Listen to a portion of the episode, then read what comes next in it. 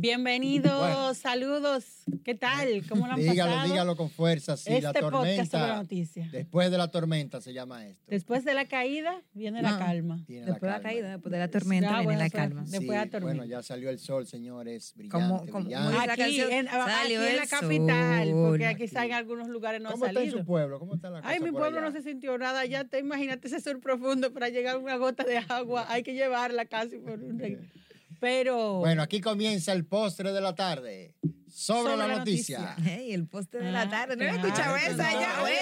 no, Está muy creativo, Leín. Hizo su creacionística, como diría Margaret, ese pleonasmo margarístico. Una cosa, pero bien. Lynn Almanzar, bienvenido, bienvenida a nuestra compañera Margaret Ramírez. La del lindo revolteado. Y si le dice aquí no. Señores, y la gente estaba ansiosa eh, de volver a sus actividades. También verdad? El podcast volvió a sus actividades normales. La gente estaba ansiosa de volver. Algunos sí, porque mira, Margaret, a veces ¿Estás cuando. segura? Oye, ¿cómo la gente? segura? Los, mucha muchachos, gente. los muchachones estaban esperando que Abby dijera, un día más. Sí, ¿Sabes qué pasa? Que hay- oye, ¿cómo es la gente? La gente, cuando, si tú estás en tu, eh, abri- saliendo y todo, tú que, tú que te gustan las vacaciones, pero cuando tú estás encerrado, tú quieres salir, entonces eso es igual que, oye, yo no he visto cosas que trabajen más que el enfermo. El enfermo siempre quiere trabajar, quiere hacer esto, quiere hacer aquello, y después que se sara ya se pone vago. Bueno, eso, son- Fíjese, son, son la, son la gente tuya, porque yo vi mucha gente en redes sociales pidiendo un día más. Un día Un más. día Un, más. un día más. Ah, Un día más, sí. Sí, mucha gente dice que ya vino vago, di la verdad, entonces. Ah, ah, no, vago, mi Ah. amor. Lo que pasa es que venimos de semanas muy estresantes y Ajá. la gente también quería un Pero día tú más. descansaste, Margarita, y viniste a trabajar hoy otra vez. No, porque nosotros somos otra clase de cosas. Nosotros somos los esclavos del sistema. Los clavo clavos, de puntilla. oiga bien, los clavos. Pero lo Bueno. cierto, sí, pero hicimos un trabajo, tenemos que felicitar Claro. a nosotros mismos, yo misma, felicidades. No, ¿Ustedes pero que y- fácil y- salir uno de la- madrugada? Yo creo que no- para nosotros los medios de comunicación, nosotros los comunicadores, periodistas, Saluden durante al señor Ricardo Rojas León, que bien apoya y que nos apoyó también a nosotros en esta así cobertura. es, que viene aquí a supervisar el podcast, a ver que todo está muy bien aquí, que bienvenido. Mira, El pandero está en buenas manos. Claro, él Eh, como el presidente Luis Abinader, que va muy de cerca seguimiento a todo lo que ocurre en el país, especialmente fue ayer al COE a darle seguimiento a la tormenta y hoy, tempranito, señores, el hombre madrugó. Antes de las 9 de la mañana ya estaba en el Palacio Nacional. recibiendo a los Él funcionarios los informes. Cada quien dando su informe. Y también nosotros los periodistas estábamos eh, esperando nuestros informes. Ya estaba Laura y Lamar por parte de RNN Canal 27 recibiendo cada uno de los informes también. Y allí nos dijo con respecto al sector eléctrico que ya más de un 90% está recuperado, Recuperado. según explicaba Morrison. También Los acueductos. los acuedotos Más de un millón de, usuarios. de usuarios Un millón sin tres- el más de un millón suministro. trescientos mil usuarios. Primero era un millón seiscientos mil y pico, ha bajado a un millón doscientos mil y tanto, pero todavía sigue siendo una cifra considerable. 21 acueductos Muy fuera, fuera de servicio Yo creo que y uno de ellos azotado. una de las cosas a las que debemos agradecer es que independientemente de, de- de los, impa- de los impactos que hizo eh, Franklin en el país, gracias a Dios, no fueron tan eh, de consideración como otros fenómenos que nos han eh, afectado, Han que han pasado por el, por el país. Eh, creo que eso se debe también a una labor de prevención que hicieron las autoridades muy atinadas. Desde el primer día hablaron de que Franklin podía venir eh, con intensidad máxima, o sea, con mucho acumulado de agua, y eso hizo que la gente, gran parte, o una, una buena parte de la gente acogiera el llamado y se recogiera. Otros, otros otros, los recogieron. otros hicieron lo que le dio Lo que se le vino en gana. Sí. Dígalo La más. gana. ajá. Sí. Eh, y fue mucho lo que vimos en las redes sociales y nosotros que estuvimos en la calle eh, eh, reportando, fue mucho lo que vimos. Pero creo que gracias, la al- gracias trabajo que hicieron las autoridades preventivas, la defensa civil, el cuerpo de bomberos, el, el- el centro de operaciones de emergencia, eh, la, la cosa no se dio a más. Sí. Y eh, hay que destacar mucho la labor que han venido realizando estas personas. Recuerden que venimos de la explosión en San Cristóbal, una semana de mucho trabajo, Sí. Sí. y de una vez pasamos a, a Franklin, que también eh, es una tormenta tropical, es un fenómeno atmosférico que requiere de mucho trabajo, tanto del Centro de Operaciones de Emergencia como rector de, de todo el cuerpo de emergencia, No, como de la defensa civil, Margaret, también que el, el cuerpo de, el, el cuerpo de bomberos. Recuérdate que hay una Comisión Nacional de Emergencia, que es la que Bueno, pero la eso. Comisión de Nacional de Pero Emergencia, quien trabaja al final, al final a quien se Se ve, le ve al COE, quien- a quien se ve el COE, a quien la gente Claro. reconoce es al COE, Sí. sea para sea, sea para lo que sea. Y en- Sí, no, y Pero el, el- el- General bueno, y al final el reconocimiento es a todo el que tiene que ver sí. eh, con esa labor de prevención y de, y de ayuda a, a los necesitados en medio de emergencias. Y no, y vemos una defensa civil también entregada. Eh, en, en fin, es un engranaje, como tú dices, un equipo que va en ayuda y que, señor, hay que ser de verdad humano, independientemente. Hay muchísimos voluntarios, 1.800 voluntarios. gente Muchísimo no. que de Es que yo creo que el 90% de los que trabajan de una forma u otra son voluntarios. Sí. y, en el cuerpo de bomberos también. y son, sí, es que, Son eh, no, yo creo que en el voluntario, todo- en los bomberos todo el mundo es voluntario porque esa gente no le pagan nada, señores. Todo eso se- está uno cansado de decir que por favor, porque son padres de familia, son gente que se entregan, que exponen su vida, que el humo, el fuego.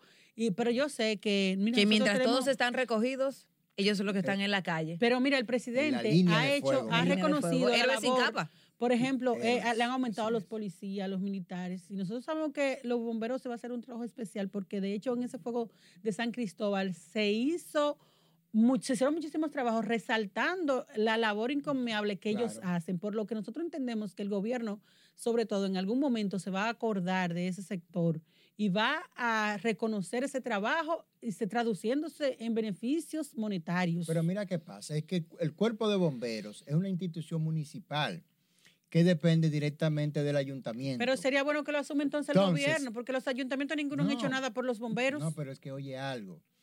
Para el ayuntamiento darle más recursos, tiene a su vez que recibir más recursos.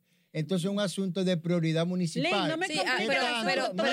Sí, pero no me yo, lo que, Domingo yo lo que creo es que, yo, yo Oye, lo que creo es que los bomberos deben salir de- del poder de, los ayuntamientos, Lo porque los ayuntamientos no- tienen no- demasiada carga para asumir también un, No un tema como eso. O sea, debe, debe, debe haber un, un- un organismo que sea lo que- los encargados de ello y que no estén bajo el, bajo el yugo o bajo la, la tutela de los ayuntamientos, por porque ejemplo, basta tienen. Eh, Manuel Jiménez, el alcalde de Santo Domingo Este, dijo que él le aumentó, casi le duplicó el salario a ellos, ha dicho, y que tiene mejores condiciones, le ha arreglado y le ha habilitado bien los cuarteles de, de los bomberos, los locales donde operan, y los camiones también que usan para sus labores, o sea, que, que ha mejorado sus condiciones de vida. O sea, un asunto también de gerencia municipal. ¿Qué es lo que falta? Porque, bueno, tú me pides más recursos, pero ¿para qué tú quieres esos fondos? Tú tienes que darle respuesta a la ciudadanía, porque la gente espera Lo que, que tú resuelvas. lo que queremos, Lin, que independientemente de quién lo asuma, porque mientras uno se lo tira la bola para allá, para acá, que si son De míos, Juan, si son de Juan míos, Pan de Pedro y de Pedro Pan de han Miguel. pasado décadas o por decir toda una vida esperando unos empleados, una, una gente que dan servicios y que son bien reconocidos. A nosotros nos gusta mucho usar el ejemplo de otros países. Pues ahí emolemos esos Pero, por emolemos ejemplo, ejemplos. cuando tú vas a hacer una construcción, ¿qué tú tienes que hacer? Observar las reglas y dejar, por ejemplo, una escalera de salida, una escalera de emergencia, una salida. Le voy a decir como dice Entonces, Mateo. Pero el ayuntamiento es, No me relaje el comentario y que le aumenten no, no. los chelitos a los... ¿Tú estás en contra de los bomberos? No, no. ¿Y que tú estás en los bomberos? Yo le mando fuego ahora mismo si tú estás en contra los bomberos. No, yo creo que... Lo apago con una manguera. Yo tengo una manguera para apagártelo. Tiene una manguera para apagarte. Apagarte el fuego.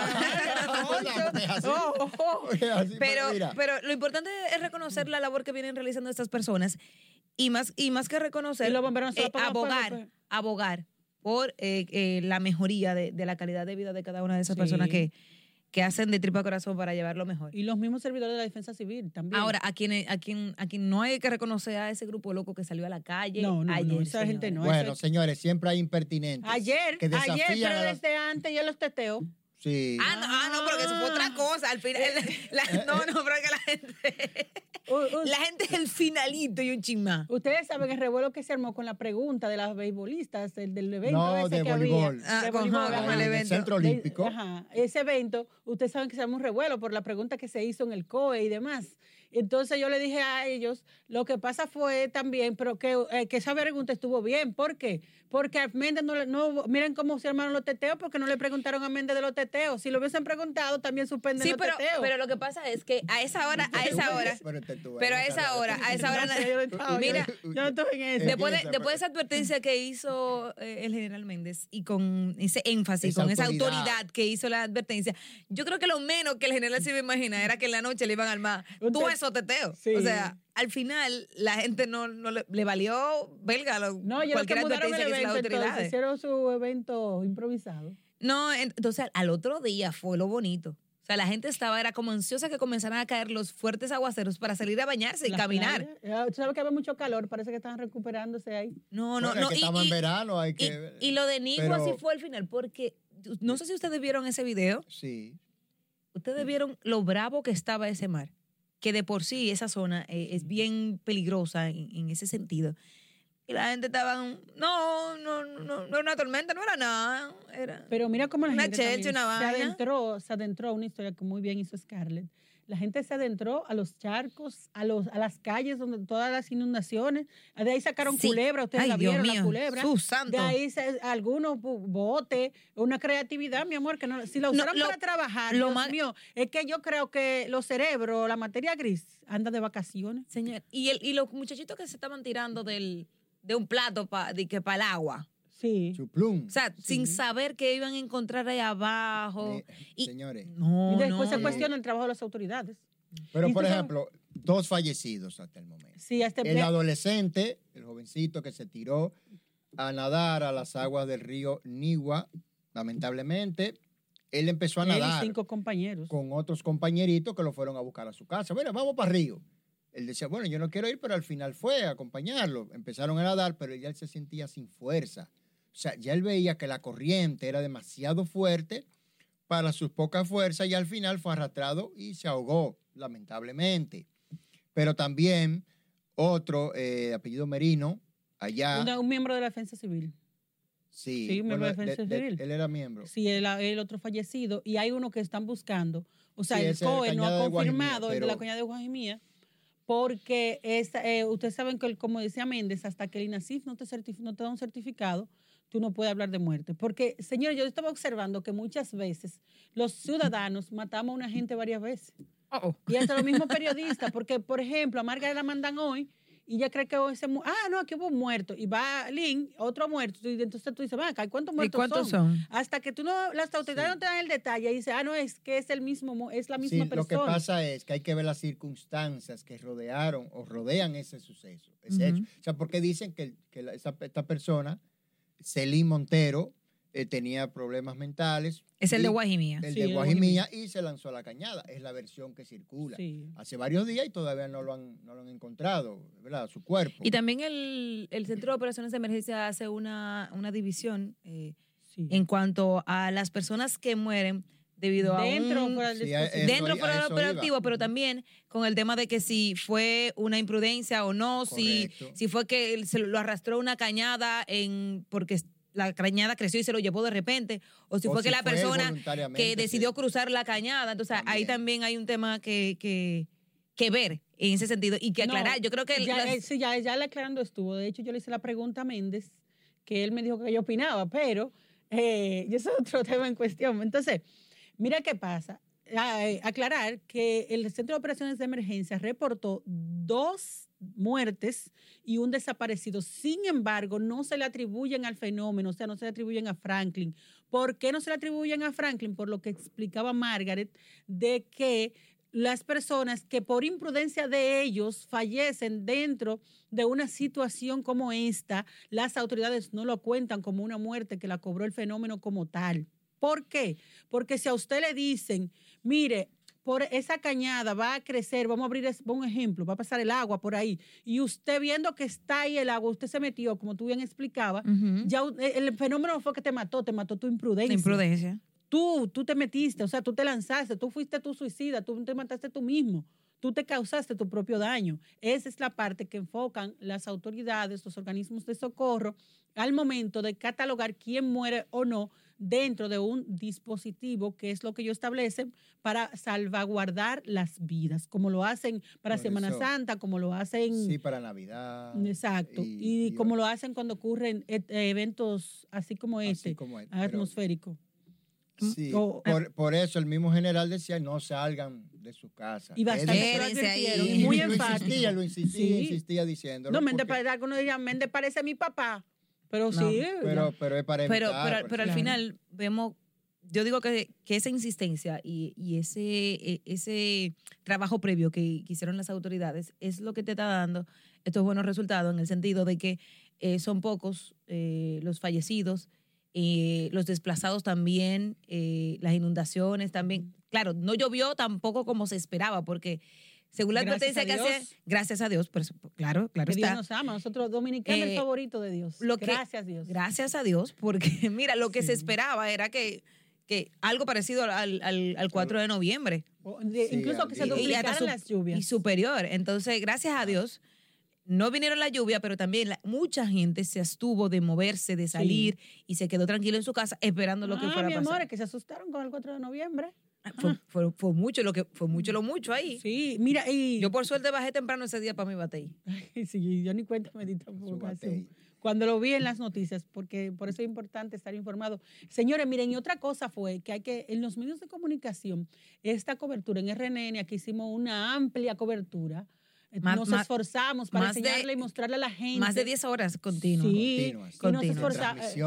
Y no orientación social. Sí, y realmente no es fácil uno dejar sus hijos, levantarse de madrugada para estar aquí, mientras uno se alejan del peligro, nosotros nos acercamos por la misma necesidad de informar a la gente, porque sí la gente, y voy a, a hacer un, un ápice, o sea, una parte. Ustedes han escuchado muchísima gente que se jacta y se la luce diciendo, yo no veo televisión nacional, yo lo que veo es cable, yo lo que veo es Netflix, yo veo qué sé yo cuánto. Pero entonces yo le digo, ah, pues vete a informar para allá, porque el Ay, dominicano... Allá te, van a, allá te van a decir cómo está la cosa en. Santo Domingo. Entonces, ayer, como estaba todo el mundo asustado, todo el mundo estaba en televisión nacional, porque la televisión internacional es la que te viene a informar de lo que pasa aquí. Y eso es una brutalidad, y perdonen, de la gente. Decir, yo no veo televisión, yo no quiero ver noticiario, porque ahí todo lo que pasa es malo. No.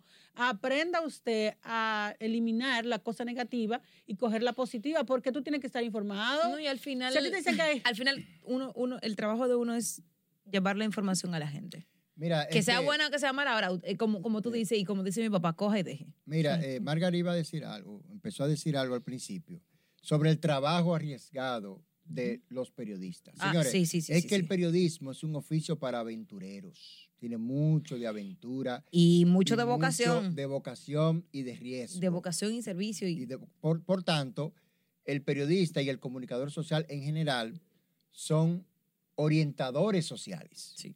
Orientadores, porque su función es prácticamente una función pedagógica, una, una, una función inclusive magisterial.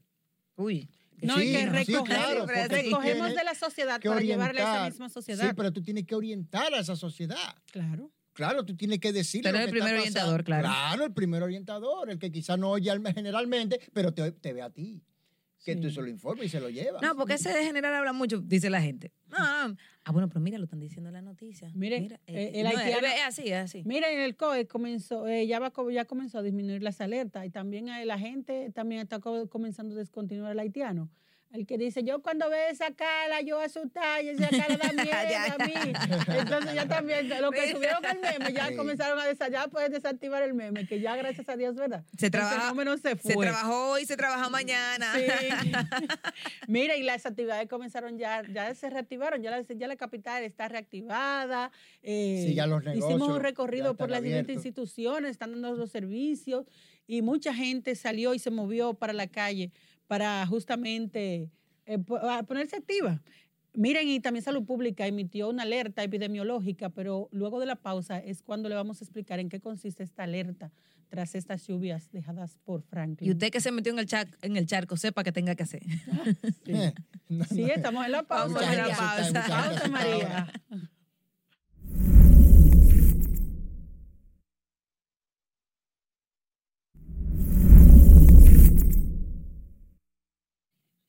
Bienvenidos otra vez. eh, gracias por continuar con nosotros. Señores, y, A las y- 7 de la noche, Margarita. Ahí está, sí le di Ah, es una no, cosa, ella no deja, ella no no. deja con, güey. Señores.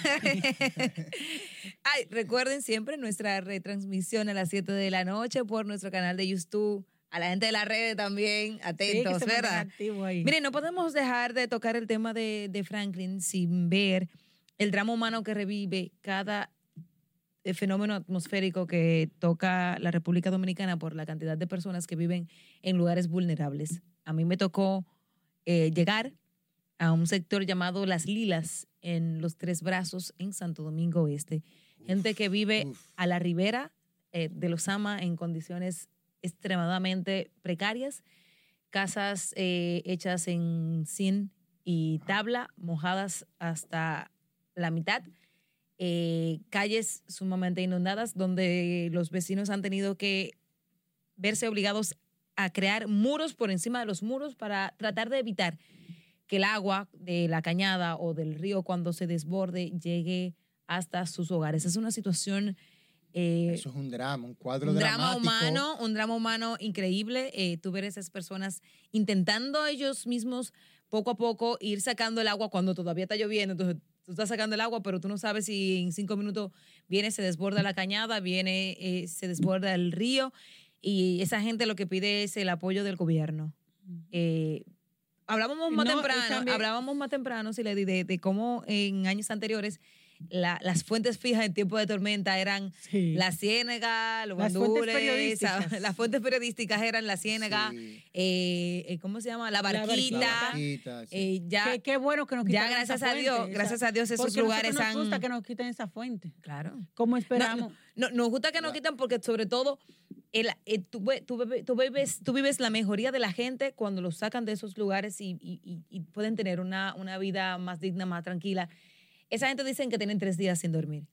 Desde que se anuncia eh, un temporal de agua, ya esas personas, en las lilas, por ejemplo, pero también en, en Mano Mano Guayabo, eh, Bueno, su vida Oye, se vuelve un Mano caos. Guayabo, Mano Guayabo, yo no, no, eh, o sea, la lila, eh, pero eso de Mano Guayabo se veía tétrico, gente muy pobre, oye, Es la misma condición, es la misma Sí. condición, la gente de la... Y, y- y me atrevo a decir que todavía la gente de la Lila, aunque eh, no se hizo tan viral como se hizo con Mano Guayabo, porque también lo- las escenas de Mano Guayabo Sí, y cómo, y cómo, cómo el desborde y todo eso fue muy fuerte. Y en la Lila quizá no se hizo así tan viral, pero son escenas similares. Son gente que viven al lado eh, de arroyos, ríos y cañadas, Sí, Ahora, yo también- que expuestos ahí. expuestos totalmente a lo que sea. La misma Sí. 800, la En cañada las 800 que se 800 está yo le iba a trabajando. mencionar. Bueno, no se desbordó como se esperaba. No, porque hay- no, lo que pasa es que también la 800 se está recanalizando. Eso, eso Se ha hecho un trabajo, sí. terminado. Se Lo- ha hecho un luego trabajo. hubo un fenómeno, no recuerdo, el 21-22, que hubo incluso muertos Y, que derrumbes en edificios. que entonces se hizo una intervención y quizá por esa intervención que se hizo de esa ocasión, eh, la, la magnitud de los daños en los 800 no fue tan fuerte. Pero Y- también recordemos también en Guajimía, por ejemplo, que se, también se está Sí, haciendo se una ha intervención. ha Pero aún así- unen, muchas de ellas. Pero aún así, por ejemplo, en Guajimía, que se está haciendo una intervención, eh, aún persisten las inundaciones porque la cañada, aunque se ha arreglado en un lado, Le en otro lado sí. todavía sigue. Pero también está ahí el mismo tema de que la misma cañada de Guajimía, cuando tú llegas próximo a la, a la prolongación 27 de febrero, lo que tú ves dentro de la cañada es una montaña de plásticos Basura. y basura. Pero también, Margaret, a veces hay gente que dice que la cañada los inundó. Yo no creo que la, hay gente aquí que no es la cañada que lo inunda, son ellos que inundan la cañada. En el sentido Claro. de que hay gente que tiene. tira la basura a la cañada. Eso es lo mínimo. ¿Y Que las columnas de sus casas están dentro de la cañada. O sea, que aun, aun cuando se recanalice, pudiera que ese mismo constante agua eh, llegue a Que- un que momento que, busca- que, que, que dañe No la, que la busca su estructura. lugar, ¿no? Y busca su claro, lugar, y que es, aunque tú pones un blog. Busca su sitio. No, y que tú, Quiere es que tú tienes, ustedes tienen que ir y ver qué hay dentro, las columnas de esas casas, de esos edificios. Yo fui, por ejemplo, el otro día en las cao- en Santo Domingo, Villaura, por ahí, por Santo Domingo Oeste, y yo fui a un lugar que la- las columnas y todo de la casa, de la casa, no, del edificio, mi amor, porque ya iba por el tercer piso, Jesús que era- estaba a nivel de pañete, la- el último piso eh, de ese edificio dentro de la misma cañada. Ahí Entonces, por favor, eh, la gente tiene que ser más No, prudente. y, y a mí me tocó también ir a Guajimía y ellos decían que ellos estaban limpiando. ¿Y dónde yo estaba limpiando? O sea, ellos O estaban sea- destrozando una serie de escombros que habían en el lugar y tirándole la cañada para que la cañada la bajara. Ve, Entonces, lamentablemente. Hay un asunto también de las autoridades, pero también un asunto de educación. No, y conciencia lo que pasó en ciudadana. los peralejos también con este ciudadano que aprovechó y él tiró la, Sí. su basura Ah, ahí. claro, Lo el agua iba, el, el agua iba rodando. y él- pero eso fue tan increíble porque eh, la alcaldía del Distrito Nacional, desde que se anunció el tema de, de la tormenta, y comenzó una campaña a través de redes sociales de ciudadanos, no saquen la basura, no la tiren la basura, no tiren la basura. Y eso fue como, no la tiren, tírenla. Otra cosa, yo ya entrando a otro tema, ven acá, señores, y es que la droga está haciendo efecto, que el fentanilo aquí no está, señores, pero ¿qué es lo que hay aquí regado? Hoy tú no viste esa mujer que puso un mensaje de bomba para el aeropuerto de Puerto Plata y eso Plata. provocó que hubiera que Un cerrar caos, yo me imagino, yo no, me quiero imaginar Ya, el lío que hubo ahí.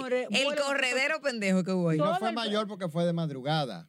Pero sí, como pero fue un revuelo que amaneció hoy sí, con un respecto. Y un reperpero ahí porque tuvieron que evacuar al personal. Claro, y cerrar el a los aeropuerto. pasajeros, a los Y tripulantes. atinada, de, de hecho, la decisión, porque no se sabe, y eso ocurre no solo en República Dominicana, cuando hay esas amenazas, todos los aeropuertos del mundo activan su protocolo y lo que se hace primero es evacuar, cerrar, y eso involucra, señores, un, un sinfín de, de- de cosas. Pero yo espero que las autoridades den un ejemplo y encuentren al impertinente o la impertinente, la necia que hizo esto. sí, porque no otra palabra. sí, un- No, y, y- y mire lo que provocó. ¿Entiendes? Y lo que hay que ver, señores, también es, o sea, cómo eso puede repercutir en todo, en todo el sistema de aviación. Y, y- y- Claro. y si no se, y si no, de compro- se comprobó, ¿verdad?, que era una falsa alarma. Entonces, Sí, sí, era de no tomarse alarma. medidas, ahorita están dos, tres, cuatro, cinco locos haciendo lo mismo, porque aquí la gente aprende Hay en base a... en- no, y, y en base a en base a las sanciones. Si al otro no le hicieron nada, pues yo también lo voy a hacer. Y Por eso es que tiene que haber sanciones. Sí. Por Y eso. sanciones drásticas, señores. Eso es igual que yo veo la gente que se autosecuestra, la gente que se autosecuestra. Ay, me secuestra. No estaba muerta de parranda, estaba autosecuestrada todo el mundo. Pero el país. Yo, me, yo recuerdo uno que se autosecuestró eh, en Haití. Y entonces, eh, oye, todo el país preocupado y una cosa, entonces da régimen de consecuencia, Sí, porque no. lamentablemente. se necesita Y hablando de régimen de con, con- consecuencia. con urgencia. Yo no sé si ustedes vieron un video donde la policía perseguía a un grupo de jóvenes, un, a un amplio grupo, iban en motores, y esos jóvenes, la policía le cayó atrás en, una, en un vehículo, quedó captado, y el video eh, trascendió a, re- a las redes sociales. Yo veía ahí algunos comentarios, habían diferentes tipos, que si estuvo mal el accionar, que si estuvo bien y todo lo demás. Y yo, me, y yo siempre me he preguntado, y muchas veces he hablado aquí de eso, y incluso he encontrado personas que me han dicho que si yo defiendo, que si uno defiende policía, maltratador, incluso me dijeron una vez, y muchísimas cosas, porque estar aquí sentado y, y dirigir algunos comentarios conlleva a que la gente, unos te amen y otros te odien. Y, pero lo cierto que nosotros tenemos que estar en base a lo que es y decir las cosas como son, duela a quien le duela, sufra quien sufra, porque el pañito tibio que pasamos hoy será el lloro, el crujir de dientes de muchos mañana. Mañana. La Bueno, verdad es que aquí hay mucha gente que quiere hacer lo que le da la gana. Siempre. Aquí hay muchos. Exacto. Entonces, mire, nosotros no nos podemos llevar muchas veces por los mensajes de redes sociales, porque si bien es cierto que hay policías que militares que se exceden en el ejercicio de sus funciones, no menos cierto es que hay ciudadanos aquí desacatados que quieren hacer lo que se le venga también en Así gana, es. que no, que- y que hay otros que pertenecen a esos mismos grupos tapados, que entonces, ¿qué hacen? Se ponen a condenar las acciones policiales y a veces eh, grabamos cuando se toma la acción, pero no decimos el por qué ni qué pasó ahí. Ah, Ni, Por eso yo ni, no me- ni dónde que está el problema. Por eso yo no me atrevo a emitir un juicio sin antes investigar qué pasó, qué perseguían. Porque muchas veces ustedes han visto la persecución policial en el mundo entero, que no, ah, que si va- iban a dañar a alguien. Oiga, el problema es que mientras juzgamos eso, a, esos, esos malhechores andan dañando a todo el mundo. Y tú no me vas a decir a mí que la policía se va a tomar el riesgo de perseguir un grupo de motoristas por amor al arte en plena calle. Entonces usted antes de, de estar subiendo videos, de emitir cosas, usted debe investigar, debe tratar de que, porque nosotros somos muy prestos, cuando a mí me pasa algo, pedirle a esa misma policía que investigue, que yo me gusta siempre las cosas desconocidas, explorarla. Ejemplo, la vida de los policías, de los militares, de los presidentes, de la gente que ejerce función, son vidas que causan curiosidad. ¿Cómo vive esa gente? ¿Qué piensa esa gente? Porque el que tiene que ejercer autoridad muchas veces lo hace incluso en contra de, sus, de su voluntad. Yo a mí misma a veces como periodista y a ustedes le ha tocado hacer historia que yo digo, hoy soy una verdadera periodista porque a veces me toca hacer historias en contra de lo que yo pienso, de lo que yo, pero tengo que poner lo que se dice, lo que es. Y sé que muchos policías, militares, jueces, abogados, muchas veces tienen que hacer trabajos en contra de lo que ellos creen, de lo que ellos piensan. Y esos policías, esos militares, esas personas que tienen, los fiscales, son gente que tienen sentimiento, pero que pareciera y que muchos buscamos y creemos que no lo tienen. No, no, son Y ser humano que al final. Independientemente de también se están arriesgando. Y, no- y yo veo de una manera peligrosa que nuestra sociedad está tomando un curso al que muchos por redes sociales apoyan o son parte de eso y comienzan a descalificar las autoridades. Cuando usted descalifica a sus autoridades, como ocurrió en Haití, se vuelve convulso. Ahora, hay, veces- hay- hay una cosa, Siredi, también, que independientemente de todo, eh, esta policía, autoridades, eh, se- Se por, una cosa, u- muchas por una veces. cosa u otra, eh, se han ganado, en cierto modo, la animadversión de, de la ciudadanía el eh, y se han ganado el irrespeto de la ciudadanía. Y hay que hacer un trabajo, ya yo lo he dicho aquí, hay que hacer un trabajo para recobrar ahora esa, Oh, esa imagen frente, perdida. esa imagen frente a la, a, a la La ciudadanía. O sea, eh, tú tienes mucha razón cuando dice que no podemos eh, a, a cierta eh, criticar y hablar mal de todos los policías porque no todos son, son malos. Pero ah, recuérdate que generalmente se ve malo malo que lo bueno. Sí, claro. Lo Me- bueno, lo bueno no sale. Me decía Entonces, alguien- entonces ahora el trabajo que hay que hacer desde, desde la policía como tal es buscar la manera de recuperar la confianza de la gente. Y que la gente no me vea como el el que ataca, problema. como el que, como el que me roba, como el que no me lo vea extorsiona. Como enemigo, Como el enemigo. amigo y aliado de la comunidad. de la comunidad, de exactamente. Entonces, eh, hasta que no se logre eso, vamos a tener, vamos a tener estas situaciones que se dan entre ciudadanos y, y, y policía. Me decía alguien que en el mundo hay más, hay más personas buenas que malas, pero como las malas saben actuar también y causan tanto sonido, opacan a las buenas. Sí, claro. Y las buenas acciones ahí mismo quedan. Porque yo, yo conozco policías que son personas sumamente honorables. Oh, pero y el policía Y- que encuentra un dinero y se lo devuelve, y se lo devuelve al ciudadano. Sí, Por sí, ejemplo, sí, claro. Y, y muchos O que que, te ayuda a cruzar que la te calle. ayuda a Venga, cruzar la señora, te calle, ayuda. que te, que te ven en una situación X y, y te acompaña. O sea, hay muchísimos buenos, pero los malos hacen más ruido. Sí. Y eso es lo que queda, Mira, lo que eso es lo que queda como mira, en la mente. Entonces, la el tema es buscar, busca- es- pero ahora hay- eh, lo que hay que buscar es la, la- la forma de recuperar la confianza Bueno, de la pero gente. ahora le van a cambiar el uniforme, le van a y cambiar... eso va a cambiar la, la, la cadena de la Ah, gente. No, pero espérate. Eso... Cámbiale- No, pero ahí Cámbiale el voy. color a- mental- es No, pero, pero ahí voy. Ellos quieren hacer es un cambio de imagen para tratar de rescatar su imagen perdida. Pero Mira, que un cambio de imagen no te y cambia la percepción de la gente. No, pero, pero por eso es que tú tienes que formar a generaciones de policías. Mira, yo un, Y un formar- y- día- y formar- sacarlos de Y ahí, formar a generaciones de, ciudadanos también, porque ya esos ciudadanos viejos que tienen una percepción, que tienen una creencia sobre el accionar de los policías, no, se lo va a cambiar de ahora por ahorita porque tú me le cambies el uniforme o porque tú me le pongas, eh, eh, qué sé yo, qué amigo del, del, del ciudadano. No, pero, cuando cuando, pero cuando que tiene grabado algo. en su mente ley y orden. No, pero oye, ¿qué pasa? Hay una réplica También vamos a cambiar el vaso. Por eso yo sé que por eso que te hicieron. Mira, hay un contagio ciudadano para lo bueno y para lo malo. Oh, pero Y full. Cuando tú respetas, mira el comportamiento de la gente en el metro, por ejemplo. Muy diferente a- al comportamiento, por ejemplo, de la Duarte con París. Y de la guaguita Y de, la pública. guaguita y de la voladora, ¿verdad que sí? Claro. Entonces, ¿por qué? Porque hay un, com- el mejo- la mejor educación es el ejemplo. No, no, y que, eso no, y que espérate, también el metro, como el teleférico, tienen sus normas. Si usted no, Pero no la acata, usted va para afuera. Pero por eso es. Entonces, así mismo, cuando ya la, la policía, los nuevos agentes policiales empiecen a ganarse la confianza de la gente, que la gente empiece a verlo con otros ojos y cambie su percepción, entonces esos viejos que, tú- que tienen esa mala opinión también van a empezar a respetarlo y lo van a ver con otros ojos, porque van a ver que ya ese policía tiene formación de base y que se sabe manejar para todo tipo de situación. Lo primero es... ¿Qué, qué es lo que se requiere? la inteligencia emocional del policía.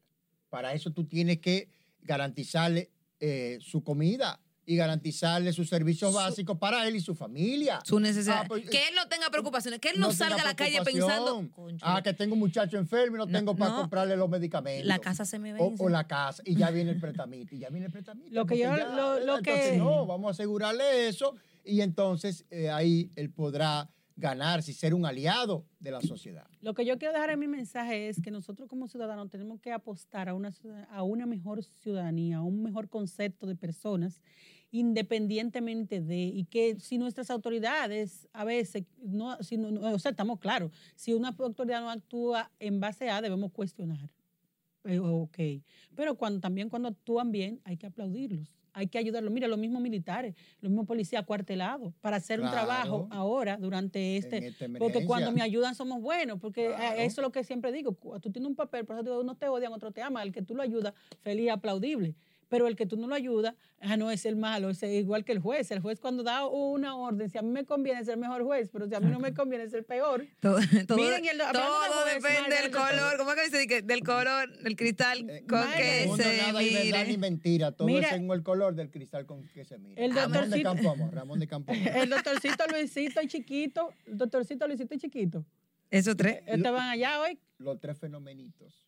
Dije tres fenómenos. Están buscando- los tres Ellos siguen para que- queriendo para que que el rime ahí, ¿verdad? Sí. Ellos vuelven al tribunal El próximo lunes. el, el próximo lunes para tratar de Ellos lo que están buscando le toca la variación de la medida de la, No, no, revisión, La revisión le toca la obligatoria. revisión obligatoria de medidas de coerción. Ya creo que uno o dos de ellos había intentado por un recurso buscarla y se le había negado. Ahora es la que le otorga la ley, eh, las que buscan. Cada uno de ellos tenía una audiencia eh, diferente en un día diferente porque por como se había conocido la medida de coerción, la jueza decidió Unificar. unificar las Una tres revisiones de medidas de coerción y el Ministerio Público también le había solicitado a la jueza de instrucción que lleva este caso eh, un plazo para, conjuntamente con la revisión de la medida, depositar eh, el- la, acusación La acusación formal. ya formal. Mire, Tienen, los chicos ya tienen tres meses, porque si ya le toca la revisión obligatoria, quiere decir que ya tienen tres meses en prisión. prisión. Cada uno en una cárcel diferente. Uno en San Pedro, espérese, uno en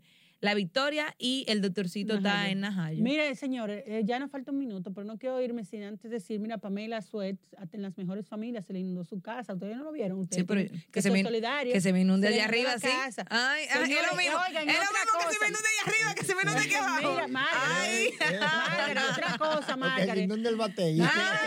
No lo vi. Mire, señores, mismo. por favor, ya esas mujeres que se agarraron de la lluvia para no peinarse como Margaret, Mi- mire, por favor, ya. mire, compañera. ya el COE, el COE y una mes, ya levantaron este asunto, vayan a peinarse, Oye, a los salones. tú sabes todo el agua que me cayó a mí ayer.